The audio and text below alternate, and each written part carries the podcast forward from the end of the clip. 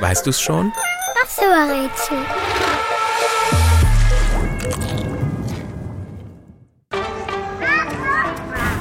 Wir suchen einen Spielort, an dem man schwimmen, tauchen und planschen kann.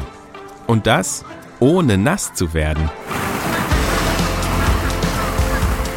Es handelt sich um ein gepolstertes Becken.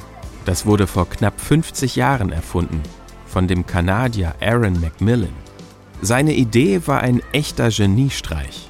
Ein Spielbecken gefüllt mit Hunderten oder sogar Tausenden bunten, hohlen und ganz wichtig, kugelrunden und weichen Gegenständen.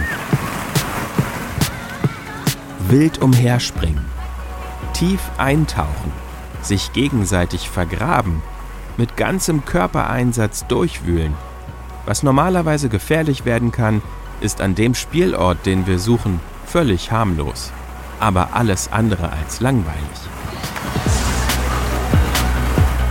Der Ort, den wir suchen, wird sogar von Erwachsenen gern besucht.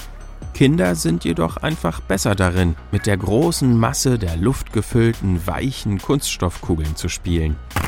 In die kann man sich übrigens auch ganz hervorragend reinlegen, zum Ausruhen und Entspannen.